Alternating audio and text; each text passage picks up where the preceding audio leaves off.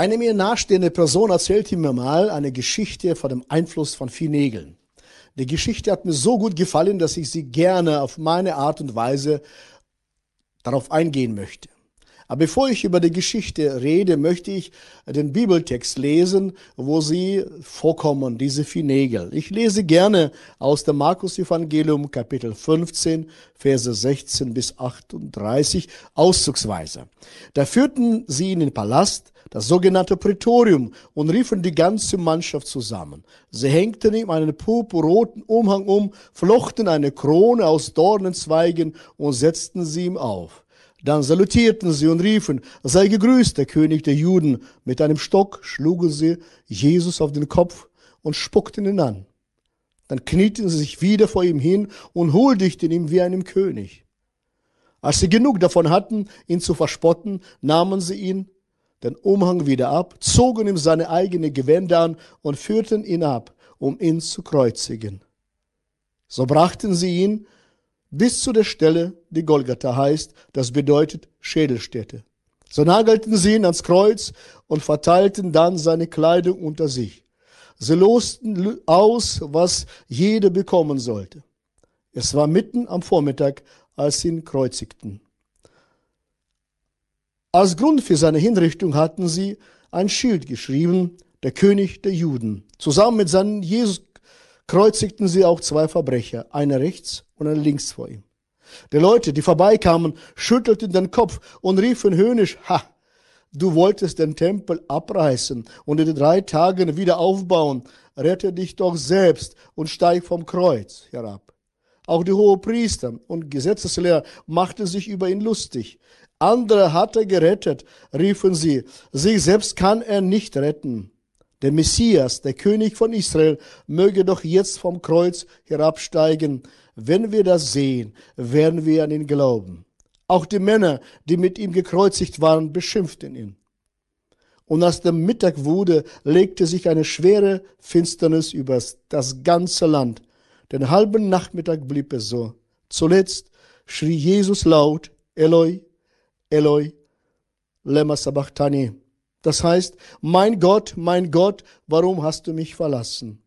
Jesus aber stieß einen lauten Schrei aus und starb. Das war, was wir hier gelesen haben, der Höhepunkt göttlicher Liebe und Gnade an uns Menschen. Niemand sollst, der auf der Welt je geboren worden ist, war so wie Jesus, ohne Fehler, ohne Schuld und ohne Sünde. Er hat so die Menschheit geliebt, dass er die größte Aufgabe und Liebesaktion für uns vollbracht hatte. Das hat Jesus für uns getan. Die Geschichte, die am Golgatha passiert ist, veränderte die ganze Menschheit und der Lauf der Dinge. Nur die Frage ist, warum ist Jesus überhaupt gestorben? Was ich schon gesagt habe, als der einzige Mensch, der schuldlos war, der keine Sünde trug, er ist für uns aufs Kreuz gegangen und meine und deine Schuld zu tragen. Er war schuldlos. Deshalb, anstatt zu bekommen, was er verdient hat, hat er bekommen, was wir verdient hätten, damit wir das nicht bekommen, was wir verdient haben. Das ist diese Botschaft vom Kreuz. Jesus hang am Kreuz für mich und für dich. Er ist gestorben, damit wir unser Sünden loswerden.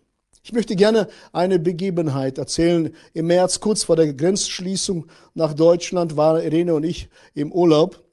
Und wir gingen von einem Geschäft vorbei.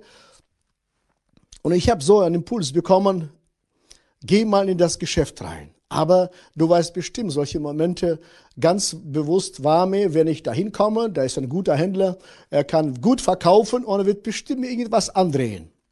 Aber der Impuls war so stark, dass ich zu meiner Frau sagte, Liebling, wir sollen mal das Geschäft besuchen. Da gingen wir rein und tatsächlich, er versuchte mir gleich etwas zu verkaufen. Da stellte ich mich vor, wer ich bin, Pastor, und er schaute mich an und sagte, ich habe satt von allen Religionen. Alle wollen nur eins. Das ist ein Riesengeschäft. Alle wollen nur eins. Alle wollen nur mein Geld. Ich schaute ihn an und sagte, was bitte? Ich will von dir gar nichts. Du willst mein Geld, du willst mir was verkaufen, ich will von dir gar nichts. Aber doch, ich will was von dir, sage ich zu ihm. Ich will dich im Himmel sehen. Er schaute mich an, verdutzt, sagte, hm, ach, Herr Pastor, wissen Sie, ich glaube an gar nichts mehr. Ich bin Atheist. Alles ist Humbug. Neben ihm stand sein Bruder und sagte, ich bin auch Suchende. Ich bete fünfmal am Tag. Aber ich habe immer noch nicht gefunden, die Antwort nicht gefunden. Und sein Bruder sagte, ja, ich bin eher Gnostiker. Da glaube ich lieber. Ich erwiderte, na ja, das ist doch interessant. Du glaubst wirklich, was Gnostiker erzählen, dass dieser Jesus Christus den Körper nicht angenommen hat, nur Scheinkörper hatte? Dass Jesus Christus nicht gekreuzigt worden ist, nicht gestorben ist, sondern Schein gestorben ist? Dass er nicht auferstanden ist, Schein auferstanden ist? Das bedeutet, dass Jesus Christus nicht richtig gelebt hat, damit bedeutet für dich und für mich, dass es keine Erlösung und keine Hoffnung gibt. Ist es deine Wahrheit, die du suchst? Und so haben wir viermal besucht dieses Geschäft immer wieder. Und klar, das war sehr teure Angelegenheit, aber schöne Angelegenheit für Irene und für mich. Ein paar Sachen gekauft. Und am letzten Tag habe ich gesagt, Männer, wisst ihr, wir reisen morgen ab. Ich kann viel über Gott reden. Jesus ist erfahrbar. Es ist schön, über ihn zu wissen, aber es ist ja noch besser, ihn zu erleben. So habe ich ein Angebot. Darf ich mit euch einfach kurz beten? Unerwartet kamen sie beide sofort auf mich zugestürmt, einer zur Linke, einer zur Rechte, so legte ich meine Hände über sie und betete mit ihnen. Und die Zuschauer, die da waren, die Zuschauer waren da, sie schauten das an und sagte, was ist geschehen? Plötzlich streckten sie im, während des Gebets ihre Hände nach vorne aus, die beiden Männer, die mit Glauben nichts zu tun hatten, und ihre Gesichter verändert sich. Und da sagte einer der Atheist, schaute mir in die Augen, da ist was geschehen. Ich sage, ja, genau, das rede ich. Gott sollen wir erfahren, er ist gekommen für uns, Jesus lebt. Und als ich mit ihnen mit dem Gebet durch war, fragte ich, und Männer, wollen wir das Übergabegebet reden? oder sprechen? Und sie beide, ja, sofort, sofort. Und so beteten wir Vergebung der Sünden. Und so bekamen sie Vergebung der Sünden. Und sie haben gesagt, mir, uns ist vergeben worden, unser Schuldschein ist zerrissen. Wir sind frei, wir sind ohne Schuld. Und als wir das Geschäft verließen, sie kamen hinterher. Klar bekamen sie Bibel in ihrer Sprache, einen Kontakt zur Gemeinde vor Ort. Und in diesem Moment habe ich gemerkt, welchen Einfluss und Freisetzung das Evangelium für alle Nationen hat. Und diese, diesen Einfluss über diese vier Nägel möchte ich mit euch teilen. Ich schaue nun jetzt zusammen die erste beiden Nägel. Also den Fokus auf die Hände Jesu. Die erste beiden Nägel rufen uns dazu auf, sagen, schaut mal die Hände von Jesus Christus an. Da sind die Hände angenagelt, die Hände der ganzen Welt. Mir ist es so, ob der himmlische Vater nahm den ganzen Dreck, ganzen Schmutz, ganzen Viren und Bakterien der Sünde und ganzen Leid und presste in die Hände seines Sohnes hinein und sagte zu ihm, mein Sohn, trag du den Fluch, die Last und Dreck eine ganze Welt. Nimm das alles in deine Hände. Und Jesu Hände wurden schmutzig an meine Stelle. Du kennst bestimmt Momente in deinem Leben, wo du manches von deinen Händen am besten abwaschen würdest. Welches Desinfektionsmittel benutzt du? In unserer Zeit jetzt wissen wir, wie wichtig es ist, saubere Hände zu haben. Und wir wissen, was man mit Händen alles macht. Mit Händen werden Gewehre geladen und Menschen umgebracht.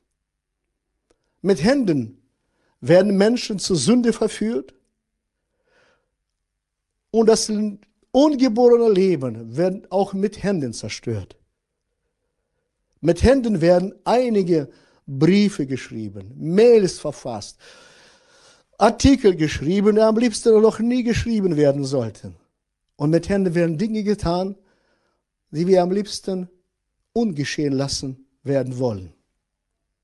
Jesus ist gekommen und an meine Stelle ist er gestorben, damit das Geheimnis meiner schmutzigen Hände gereinigt wird. Und das ist das beste Desinfektionsmittel, sein Blut. Er ist gekommen, damit wir frei werden. Sie haben ihre Hände, seine Hände festgenagelt. Aber meine Hände und deine Hände wurden nicht getroffen. Wir wurden rein, wenn wir Jesus Christus angenommen haben. Das ist die Botschaft. Er hat mich freigesprochen. Und was ist nun jetzt mit unseren Händen? Was machen wir mit diesen Händen? Mit zwei Händen wurde Jesu, mit zwei Nägeln wurde Hände von Jesus festgehalten. Diese Hände haben Tausende von Menschen Essen gegeben, wo nur ganz wenig war. Diese Hände von Jesus, sie haben Kinder gehalten und gesegnet. Nicht verflucht, nicht beschimpft, nicht verführt, sondern gehalten und gesegnet, diese reine Hände. Diese reine Hände von Jesus haben Kranken geheilt. Und was ist nun für uns heute? In Hebräer 12, Vers 2 lesen wir, nun sitzt er auf dem Ehrenplatz an Gottes rechten Seite. Also Jesus ist physisch nicht mehr auf dieser Erde vorhanden. Und wie soll dieser Wert, dieser Welt weiter geholfen werden? Durch wessen Hände? Durch unsere Hände. Die Hände der Jünger und unsere Hände haben die Funktion von Händen von Jesus Christus übernommen. So ruft Jesus Christus dich und mich auf. Pack an, an jedem Ort, wo du bist. Werde zu meinen Händen. Geh zu Menschen, die wirklich Not haben und dich brauchen. Werde zu Händen von Jesus mich ermutigt und tröstet das immens. Meine Schuld, meine Viren, meine Bakterien, die durch Leben entstanden sind, hat Jesus übernommen und hat mich freigesprochen. Das ist das beste Desinfektionsmittel, was uns das Evangelium anbieten kann. Nun, wir kommen zu dem dritten Nagel dieser dritte, dritte Nagel fordert uns auf, Fokus auf die Füße von Jesu zu nehmen. Und dieser Nagel verkündet uns, das war mit Jesu Reisedienst vorbei. Wir sind jetzt gefragt. Zur Lebzeit sagte Jesus in Lukas Evangelium Kapitel 19, Vers 10, der Menschensohn ist ja gekommen, um zu suchen und zu retten, was verloren ist. Und wenn du Jesus Christus noch nicht kennst, er sucht dich auch heute noch. Er hat, da hat sich nichts verändert, aber er sucht durch uns, die wir Kinder Gottes sind. Nun sind wir gefragt, Füße Jesu zu sein. Was für ein Privileg. Da, wo der Nagel die Füße Jesu festgehalten hat, jetzt sind wir gefragt. Wohin sollen wir gehen? Fragen Menschen, wohin denn? Jesus meint in die ganze Welt. Ach, liebe Freunde, Heute ist der Begriff die ganze Welt sehr klein geworden. Die Welt ist zu einem Dorf geworden. Wir haben Verbindung durch Fernseher, wir haben Verbindung äh, durch Internet, durch Social Medien. Ja, wir haben die ganze Welt Verbindung. Die Nachrichten überfluten uns. Und darüber hinaus, mir scheint es ab und zu so, dass die ganze Welt zu uns nach Deutschland kommt. Ich weiß es nicht ob es je so eine günstige Gelegenheit je gab, das Evangelium an den Menschen zu bringen, damit wir Füße Jesu werden. Jesus forderte seine Jünger auf, sie sollen dahin gehen, wo Menschen wirklich Not haben. Und wozu sollen sie hingehen? Er sagt zu mir und zu dir heute, bring die Hände von Jesus Christus dahin, wo die Not ist. Das heißt, nimm die Hände und geh zu Menschen und hilf ihnen, den Kranken, den Leidenden, die keine Hoffnung, keine Perspektiven haben und hilf ihnen. Interessante Geschichte hat Billy Graham mal erzählt. Er war in, Süd, äh, in Afrika, glaube ich, in Südafrika ähm, von einer Stadt zu anderen mit Flugzeug mit paar Reporter unterwegs. Und davor hat er versucht, ihnen über Glauben zu erzählen, aber sie wollten damit gar nichts zu tun haben. bis sie dann in Turbulenzen kamen und das Flugzeug schleuderte nach links, nach rechts, nach oben, von unten. Und als sie dann landete, kam da ein Reporter zu ihm und sagte, was haben Sie dann vom ewigen Leben erzählt? Können Sie das bitte wiederholen? Liebe Freunde, wenn die Situation des Lebens sich ändert, werden Menschen wieder bereit, die Botschaft anzunehmen. Und genau so in unserer Zeit. Die Situationen ändern sich täglich. Und die Menschen sind aufnahmebereit, das Evangelium zu hören. Geh dahin, wo Menschen hören wollen. Sei mutig, entschlossen, zu Menschen zu gehen und ihnen der Lösung anzubieten, die Jesus uns gegeben hat. Nun schauen wir uns jetzt den vierten Nagel an. Das waren jetzt die drei Nägel und jetzt kommen wir zum vierten Nagel. Fokus auf die Hinweistafel. Wir lasen in unserem Text, dass über den Kopf über Jesus Christus war eine Tafel angebracht, der König der Juden. Das ist fast ein Hohn gewesen. Er wollte ihn ausspotten, die Juden, Jesus ausspotten, der Pilatus. Und was er als Hohn war, sagte, wurde zur Wahrheit. Jesus ist wirklich der König der Juden. Und in damaliger Zeit waren Menschen aus anderen Völkern dabei. Und an anderer Stelle lesen wir, dass über dem Kopf Jesu auf diesem Hinweistafel stand in Griechisch, Hebräisch und Latein geschrieben, dass Jesus der König der Juden ist. So konnte jeder, der da war, auch verstehen, was da stand. Und Pilatus hatte recht. Jesus ist nicht nur ein König, er ist der König der Könige und Herr aller Herren.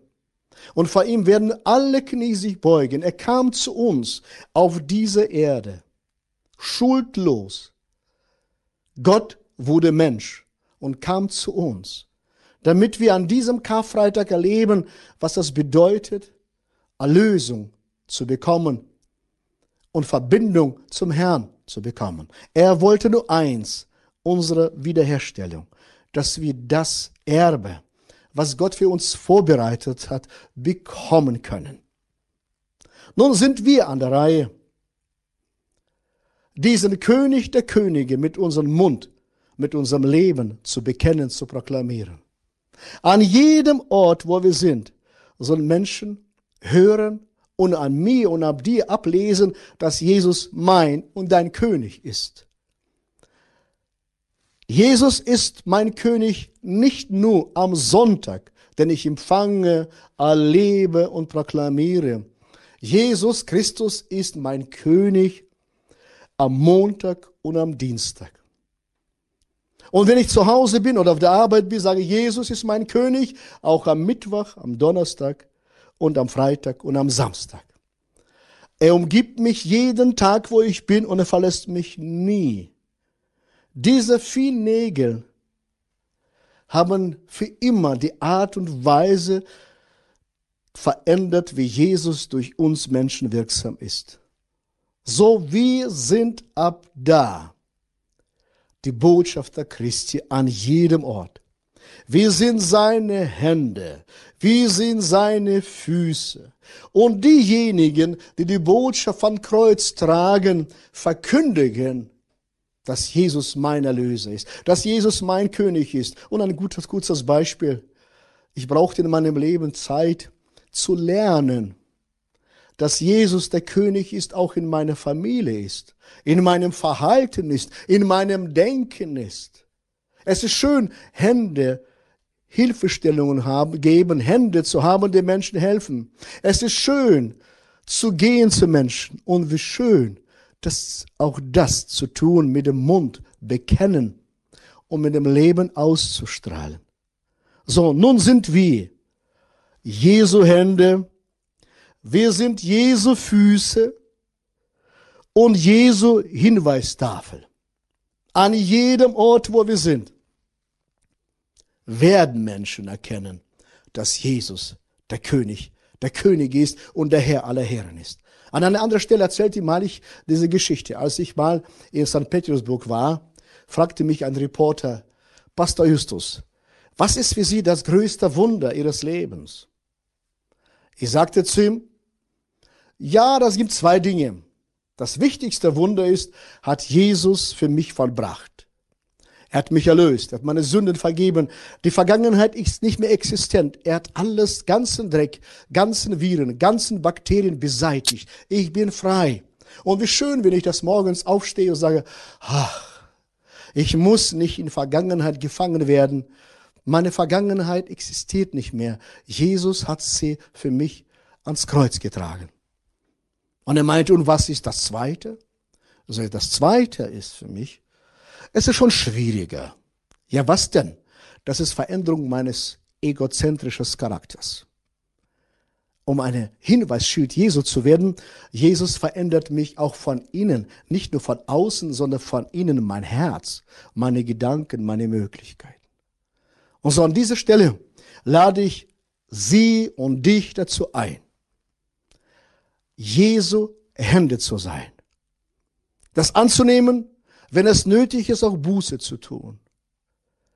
Ich lade dich und mich dazu ein, Füße Jesu zu sein.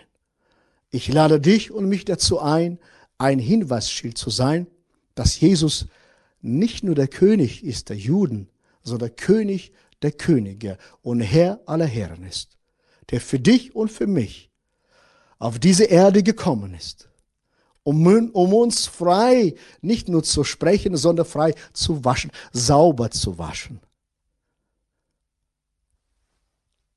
Das ist die Botschaft von Kreuz. Und was ist nun, wenn ich mich aber anders fühle? Mir gefällt die Aussage von Dietrich Bonhoeffer. Diese Zusammenfassung möchte ich gerne hier vorlesen. Er sagte, in mir ist es finster, aber bei dir ist das Licht. Ich bin einsam, aber du verlässt mich nicht. Ich bin kleinmütig, aber bei dir ist die Hilfe. Ich bin unruhig, aber bei dir ist der Friede. In mir ist Bitterkeit, aber bei dir ist die Geduld. Ich verstehe deine Wege nicht, aber du weißt den Weg für mich. So ist Jesus Christus gekommen. Und das ist das Geheimnis dieser vier Nägel. Ich würde gerne kurz beten.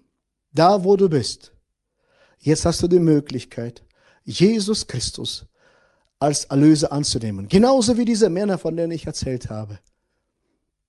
Die keine Hoffnung hatten, suchten irgendwo irgendwas, aber die Hoffnung ist da, wenn wir uns vor dem Herrn im Gebet versammeln und sagen, Jesus Christus, ich brauche dich. Er ist genauso heute noch erfahrbar und erlebbar. Jesus lebt. Und so bete ich gerne für dich an dem Ort, wo du bist. Jesus Christus.